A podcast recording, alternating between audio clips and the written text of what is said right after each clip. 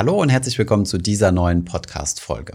In der heutigen Folge sprechen wir mal über kleine Unternehmen. Auf Deutsch nennt man sie Nebenwerte und im Englischen bezeichnet man sie als Small Caps. Das sind kleine Unternehmen, die an der Börse gelistet sind und in die wir auch investieren können. Wie sinnvoll das ist, was da die Vor- und Nachteile sind, das klären wir in dieser Folge und wir besprechen auch, welche Möglichkeiten es gibt, also über welche Indizes man diese Small Caps mit Hilfe von ETFs abbilden kann. Viel Spaß bei dieser Folge.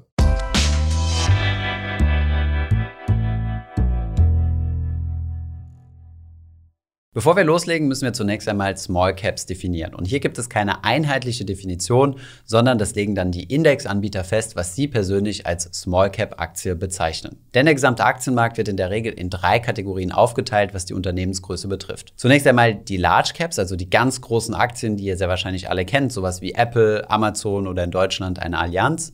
Dann die sogenannten Mid-Caps, also die mittelgroßen Unternehmen, wenn man so will. Und dann die Small Caps, also die Nebenwerte, die kleineren Unternehmen.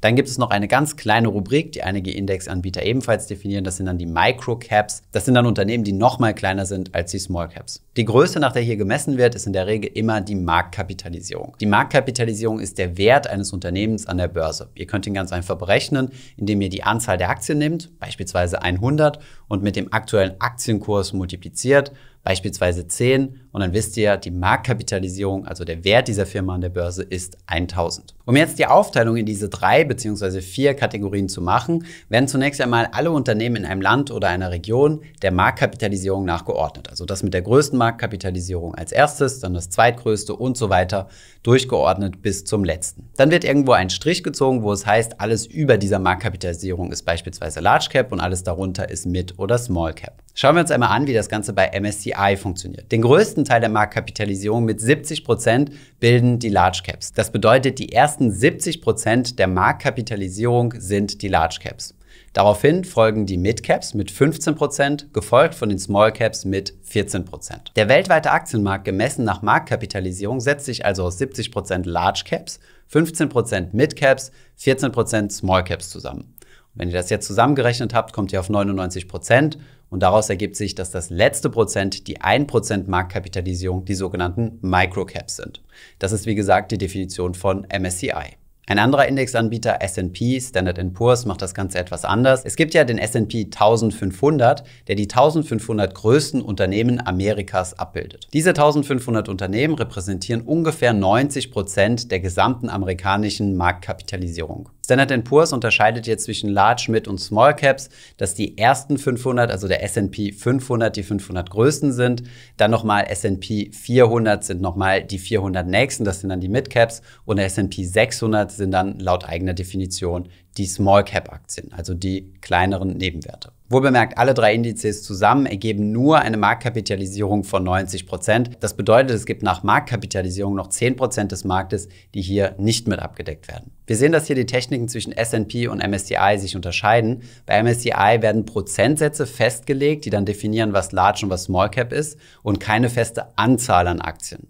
Bei S&P ist es wiederum anders. Hier wird eine feste Anzahl festgelegt und kein prozentualer Wert.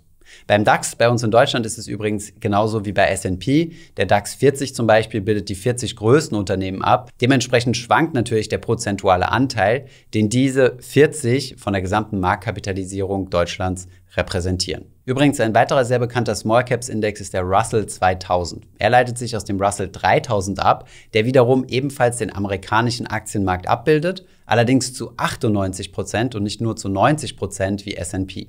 Die 2000 kleinsten Unternehmen in diesem Index werden hier als Small Cap definiert. Deswegen ist der Russell 2000 auch ein beliebter Index, um amerikanische Small Caps abzubilden. Jetzt, wo wir festgestellt haben, dass es ganz unterschiedliche Definitionsmöglichkeiten von Small Caps, also Nebenwerten gibt, müssen wir uns mal die Frage stellen, wie klein ist denn Small überhaupt? Schauen wir uns hierzu mal drei Small Cap Indizes an und schauen uns an, wie groß denn die größte Position in diesem Small Cap Index ist. Schauen wir uns einmal den MSCI World Small Cap an. Da hat das größte der kleinen Unternehmen 15 Milliarden Euro Marktkapitalisierung. Beim S&P 600, also einem Small Cap Index auf die USA, hat das größte der kleinen Unternehmen 7 Milliarden Marktkapitalisierung. Das größte Unternehmen bei uns im S-DAX hat stolze 2 Milliarden Marktkapitalisierung. Hier kann man erkennen, dass der Begriff Small Cap tatsächlich ein wenig irreführend sein kann, weil er tatsächlich suggeriert, dass man hier in kleinere Unternehmen, in KMUs oder Startups investiert, es sich aber hier trotzdem um Unternehmen handelt, die eine Multimillionen-Marktkapitalisierung, also Bewertung an der Börse haben, bis zu einigen Milliarden. Schauen wir uns jetzt einmal an, welche Gründe dafür sprechen, Small Caps ebenfalls in sein Portfolio mit aufzunehmen. Wer sich dazu entscheidet, ein Weltportfolio aufzubauen, also ein Aktienportfolio, das den möglichst größten Teil des weltweiten Aktienmarktes abbildet, der sollte auch in Betracht ziehen, Small Caps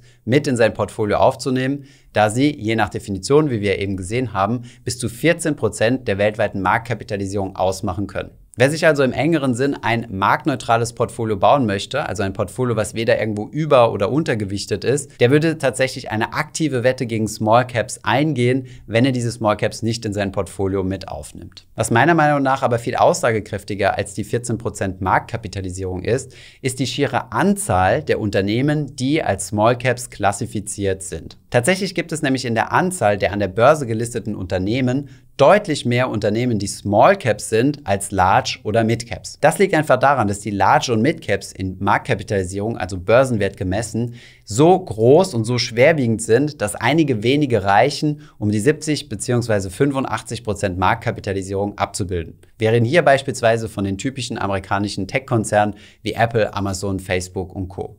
Der Unterschied wird deutlich, wenn wir uns mal die beiden Indizes MSCI World und MSCI World Small Cap anschauen. Derzeit befinden sich im MSCI World 1546 einzelne Aktien. Der MSCI World bildet nur Large und Mid Cap Unternehmen ab. Auf der anderen Seite gibt es auch den MSCI World Small Cap, wo sich nur Small Cap Unternehmen drin befinden. In diesem Index befinden sich 4550 Aktiengesellschaften. Rechnen wir also die beiden Indizes zusammen, kommen wir auf 6069 Unternehmen. Und beide Indizes zusammengerechnet ergeben eine Marktkapitalisierung von 99 Prozent, also Small, Large und Mid Caps ohne Microcaps. Schaut man sich jetzt einmal die Verteilung nach Anzahl an, sind 75 Prozent aller Unternehmen im MSCI Small Caps und nur 25 Prozent im MSCI World. Wenn wir uns also dazu entscheiden, Small Caps in unser Portfolio mit aufzunehmen, erhöhen wir automatisch auch drastisch die Anzahl der Unternehmen, in die wir investieren und dementsprechend auch unsere Risikostreuung, also unsere Diversifikation. Und mit dem Stichwort sind wir auch schon beim nächsten Thema und schauen uns mal an, wie sieht es denn aus mit den Chancen und den Risiken beim Investieren in Nebenwerte. Kleinere Unternehmen haben im Vergleich zu Großkonzernen in der Regel ein deutlich fokussierteres Geschäftsmodell und ein etwas höheres Wachstumspotenzial. Was sowohl für kleine als auch für große Unternehmen zutrifft, ist, dass jedes Unternehmen sogenannte unternehmensspezifische Risiken hat. Für diese unternehmensspezifischen Risiken sind kleinere Unternehmen aber anfälliger, weil sie in der Regel weniger diversifiziert sind. Sie sind in nicht so vielen Geschäftsfeldern aktiv wie Großkonzerne. Hinzu kommt, dass kleinere Unternehmen in der Regel weniger liquide sind, also weniger häufig an der Börse gehandelt werden und es deswegen dazu kommen kann, dass es einen Liquiditätsabschlag gibt und sie gelten manchmal als weniger informationstransparent. Das bedeutet, die Informationen zum Unternehmen werden weniger schnell vom Markt verarbeitet und in den Kurs mit eingerechnet. Soweit zumindest mal die Risiken aus der Theorie, denen Small Caps unterliegen. Aber schauen wir uns das Ganze jetzt mal im historischen Vergleich an. Beide Kurse zeigen einen relativ ähnlichen Verlauf. In Crashphasen geht es runter. Beim MSCI Small Cap geht es dann in der Regel etwas stärker nach unten. Aber wir sehen ganz klar, dass es hier auch einen Unterschied zwischen den beiden Indizes gibt, was die Wertentwicklung angeht. Die Charts sind vom Jahr 1998 bis Anfang 2022. Schauen wir uns jetzt einmal für den gleichen Zeitraum Risiko und Rendite an. Der MSCI World Small Cap hat im Schnitt pro Jahr 9,7% Rendite erzielt. Beim MSCI World sind es 6,7%. Schauen wir uns jetzt einmal an, wie das mit dem Risiko aussieht und hier haben wir uns die Volatilität rausgesucht. Die Volatilität gibt an, wie stark die Rendite von der langfristigen Durchschnittsrendite abweicht. Das war in diesem Zeitraum beim MSCI World Small Cap 20,6% und beim MSCI World 19%. Eine ebenfalls interessante Kennzahl ist der Maximum Drawdown, also der größte Verlust, also der größte Absturz. Der war bei den Small Caps 52,2% und beim MSCI World 48,6%. Was ebenfalls eine interessante Kennzahl ist, ist, wenn man das Risiko in Verhältnis zur Rendite setzt, also wenn man die Rendite durch das Risiko teilt. Damit kommt man bei den Small Cap Aktien auf 0,47 und beim MSCI World auf 0,35.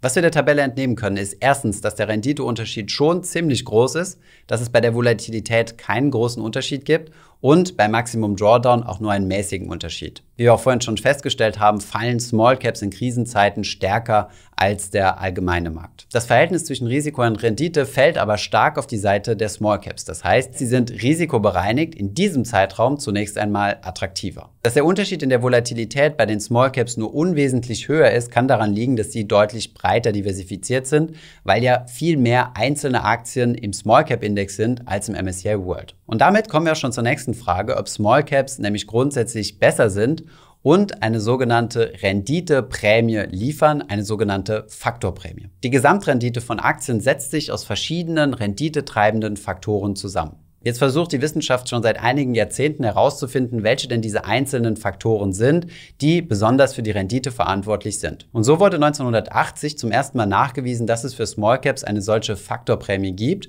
Das bedeutet, dass man für ein unwesentlich höheres Risiko mit einer erhöhten Rendite rechnen kann. Professor Richard Stehle wies diesen Effekt auch 1997 für den deutschen Aktienmarkt nach. Sollte es aus diesem Hintergrund nicht Sinn ergeben, einfach sein gesamtes Geld einfach nur in kleine Nebenwerte zu investieren und dann von dieser Faktorprämie zu profitieren? Ganz so einfach ist die Antwort nicht, denn es gibt immer noch hier und da mal wieder Zweifel, ob es die Faktorprämie überhaupt gab und ob es sie überhaupt noch gibt.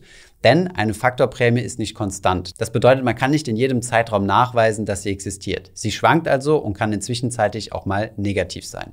Auch hierzu haben wir einige Berechnungen angestellt. Rechnen wir einmal 20 Jahre zurück und schauen uns die Wertentwicklung, also die jährliche Rendite von MSCI World Small Cap und MSCI World im Vergleich an. Der Small Cap hat 10,6% gemacht, der World 8,6%. Das heißt, der jährliche Renditeunterschied zwischen den beiden Indizes liegt bei stolzen 2%. Schauen wir jetzt mal etwas weniger zurück, nämlich nur die letzten 15 Jahre, kommen wir beim Small Cap auf 8,3% und beim World auf 8%. Also hier ist der Renditeunterschied nur noch 0,3% zugunsten des Small Caps. In den letzten 10 Jahren hat sich der Trend tatsächlich umgekehrt. Hier hat der Small Cap Index 12,8% gemacht und der World 13,3. Somit hat der World Index, also der, der in Large und Mid Caps investiert, 0,5% pro Jahr besser performt. Ihr seht also, es ist wie immer am Aktienmarkt. Es gibt keine Garantie dafür, dass man mit Small Caps mehr Rendite macht. Es gibt auch einige Zeitfenster, wo ihr weniger Rendite gemacht habt. Wir sehen auch, dass der Trend runtergeht. Aus plus 2% wurden plus 0,3%, wurden minus 0,5%.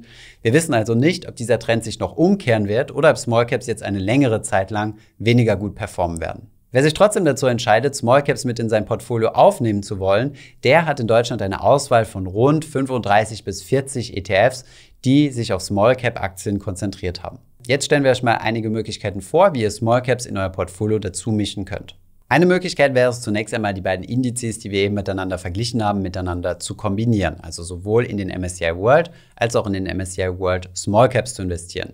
Wer das tut, hat dann 99% Marktkapitalisierung abgedeckt. Das Äquivalent gilt übrigens auch für die Schwellenländer. Es gibt sowohl den MSCI Emerging Markets als auch den MSCI Emerging Markets Small Cap. Jetzt gibt es aber einen Index bei MSCI, der beide von vornherein miteinander verbindet. Das ist der MSCI Emerging Markets EMI. EMI steht für Investable Market Index. Dieser deckt von vornherein die Marktkapitalisierung von 99% ab. Von daher könnte man mit einem einzigen Index zumindest einmal die Schwellenländer abbilden. Dieses Konstrukt gibt es zwar für den MSCI World, es gibt einen MSCI World EMI, also Investable Market Index. Hierauf gibt es in Deutschland aber leider keinen ETF. Wer es noch einfacher haben möchte, der kann einfach in einen ETF investieren, der den MSCI ACWI, All Countries World, IMI abbildet. Dieses ACWI bedeutet, dass hier sowohl Industrieländer drin sind, als auch Schwellenländer und IMI bedeutet, dass 99% Marktkapitalisierung abgedeckt sind, also sowohl Large und Mid als auch Small Caps. Und jetzt gibt es noch eine Alternative, die in unserer Community sehr beliebt ist, und das wäre ein ETF auf den FTSE All World Index. Der FTSE All World Index bildet nach eigenen Angaben 90 bis 95 Prozent der gesamten weltweiten Marktkapitalisierung ab. Das Thema Investieren in Small Caps haben wir bereits in unserem Newsletter, unserem Finanzfluss Memo besprochen. Und hier haben wir eine Frage bekommen, ob der FTSE All World denn tatsächlich in Small Caps investiert. Diese Frage kann man mit Jein beantworten, denn wie ihr wisst, gibt es keine einheitliche Definition für Small Caps. Ich würde sagen, der FTSE All World reiht sich irgendwo ein zwischen dem MSCI World, der nur 85 Prozent der weltweiten Marktkapitalisierung abbildet, und dem MSCI ACWI, der 99 Prozent der weltweiten Marktkapitalisierung abbildet. Das bedeutet, im FTSE All World sind sicherlich einige Unternehmen, die man als Small Caps bezeichnen könnte. Übrigens, wenn du das Finanzus Memo nicht verpassen willst, dann findest du unten in der Beschreibung einen Link. Dort kannst du dich anmelden und bekommst dann wöchentlich unseren Newsletter, wo genau solche Themen besprochen werden. Über diese Möglichkeiten, MSCI World Small Cap oder verschiedene IMI-Indizes zu investieren hinaus, gibt es natürlich auch jede Menge Indizes und ETFs, die regionale Small Caps abbilden. Ein weiteres Portfolio, was bei uns sehr beliebt ist, ist übrigens das 50-30-20 Portfolio. 50% MSCI World, 30% MSCI Emerging Markets und 20% in Europa, entweder über ein MSCI Europe ETF oder über ein Eurostox 600. Hier bietet sich jetzt zusätzlich die Möglichkeit, entweder ein MSCI Europe Small Cap zu wählen und diesen mit aufzunehmen, um europäische Nebenwerte abzubilden.